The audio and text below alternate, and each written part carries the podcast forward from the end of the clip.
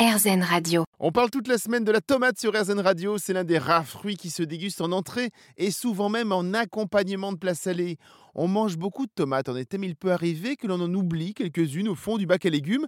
Heureusement, le chef Michael Méziane du restaurant La Passerelle a ici les Moulineaux a pensé à vous pour ne surtout pas les jeter. Attention, on vous surveille. Alors la tomate ne se perd pas. Dans tous les cas, même si elle est un peu fatiguée, on peut toujours en faire quelque chose. Alors je vous donner deux, deux, trois petites astuces.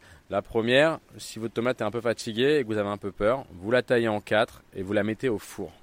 Vous la laissez déshydrater jusqu'à ce qu'elle soit très sèche. À combien? Alors nous on a ce qu'on appelle une, une escalibre, une déshydrateuse, qui fait qu'elle est toujours à 70 degrés.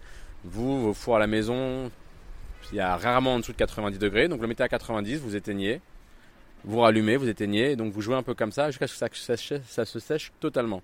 Une fois que c'est Ça doit ressembler à une, une tomate confite qu'on peut trouver dans le commerce, c'est ça? Exactement. Confite, mais vraiment dure. L'idée, c'est que ce soit dur.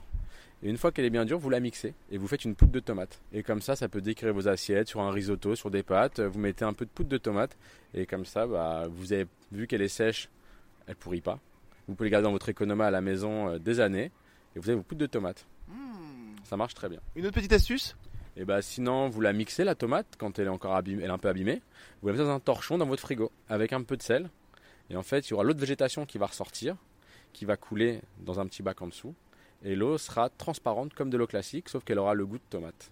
Et donc ça, vous récupérez l'eau de tomate, vous pouvez vous amuser à faire soit un cocktail, soit euh, vous en faites un petit, euh, une petite gelée, soit vous, faites un- vous montez au siphon, vous faites une chantilly, et puis la chair de tomate qui restera dans le torchon, vous le récupérez pour faire une euh, sauce tomate pour la maison, avec du basique, des oignons, de l'origan, et ça, pareil, comme ça, vous avez deux produits avec un seul produit.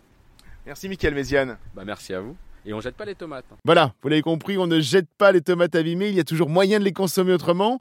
D'autres recettes, d'autres astuces, on se retrouve toujours très rapidement sur RZN Radio.